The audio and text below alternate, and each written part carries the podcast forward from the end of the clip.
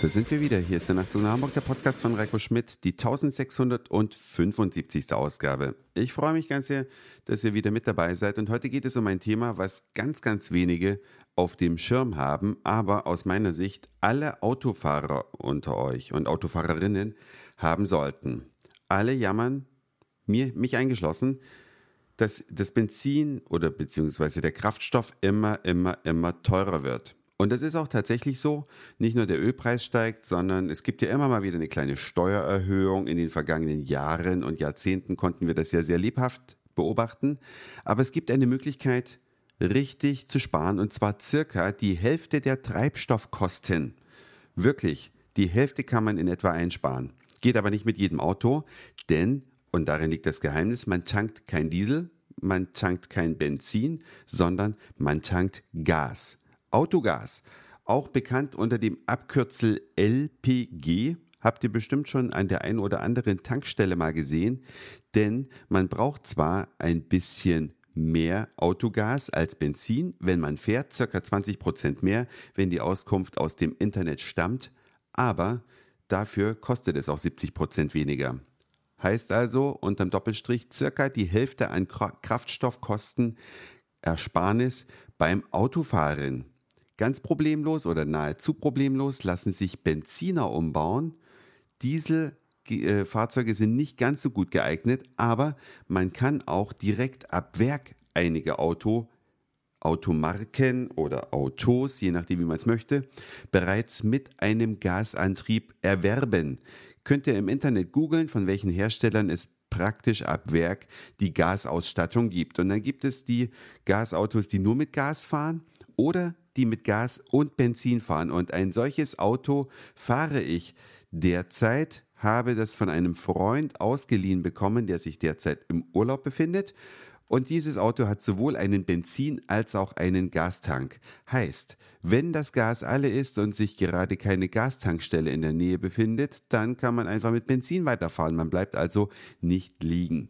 Jetzt kam also gestern Abend das erste Mal der Moment des Gastankens. Es gibt am Auto zwei Einfüllstutzen, wenn man es mal genau beschreiben möchte, befindet sich einmal der Tankdeckel auf der Beifahrerseite, da wo der Tankdeckel nun mal sitzt, nämlich hinten oben, hinter einer Klappe. Und unten in der Stoßstange ist eine runde Aussparung mit einem Schraubventil und da ist der Anschluss fürs Gas. Man muss also zunächst mal diese kleine Plastikabdeckung entfernen, die wird rausgeschraubt, darunter befindet sich noch ein Plastikring, den muss man herausnehmen.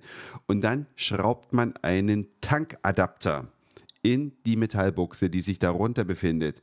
Dieser Tankadapter ist in etwa kugelförmig, hat zwei Gewinde, ein kleines, um ins Auto geschraubt zu werden und ein großes, um die Zapfpistole draußen ranzuschrauben. Und wenn man das zum allerersten Mal in seinem Leben macht, dann lässt man sich das am besten vom Tankwart zeigen oder ich in meinem Fall von einem Taxifahrer, der nämlich ein Gastaxi hier betreibt und der hat vor mir getankt und da habe ich gesagt, entschuldigen Sie mal bitte, wären Sie so nett und würden mir zeigen, wie das funktioniert, denn es funktioniert ein, tatsächlich ein bisschen anders als Benzin oder Diesel Dieseltanken.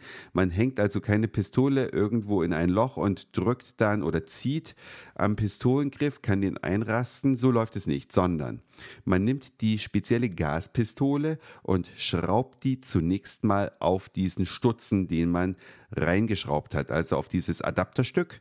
Wenn man das festgeschraubt hat, zieht man einen Hebel ähnlich wie beim normalen Betanken eines Autos und klickt das mit einem Druckknopf fest. Dann muss man an der Zapfsäule einen Hebel umlegen, damit gerät die Leitung unter Druck und dann drückt man auf einen Knopf. Und solange man den Knopf drückt, der ist also direkt an der Zapfsäule, solange strömt das Gas in den Tank hinein. Es dauert ein bisschen länger als Benzintanken, also ich würde mal sagen, ungefähr doppelt so lange braucht es, bis der Tank komplett voll ist. Dann gibt es ein Knackgeräusch an der Pistole, die sich ja auf diesen Adapter geschraubt befindet. Dann weiß man, jetzt ist voll. Und dann geht es die Reihe rückwärts. Man legt also den Hebel an der Zapfsäule zunächst um.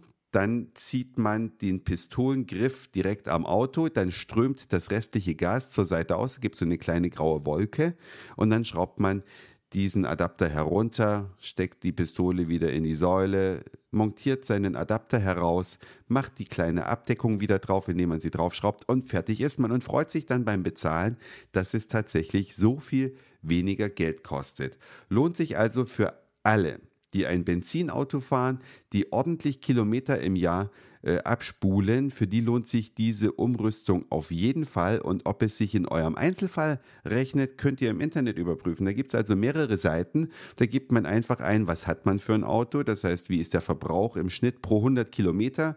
Wie viele Kilometer fährt man im Jahr? Und dann kriegt man gleich angezeigt, Lohnt sich oder lohnt sich nicht? Nach circa zwei Jahren Autonutzung fährt man schon in die Sparzone im Schnitt alles. Einzelfälle, wie gesagt, einfach im Internet überprüfen. Das war's für heute. Dankeschön fürs Zuhören, für den Speicherplatz auf euren Geräten. Ich sag Moin, Mahlzeit oder guten Abend, je nachdem, wann ihr mich hier gerade gehört habt. Und vielleicht hören wir uns schon morgen wieder. Euer Reiko.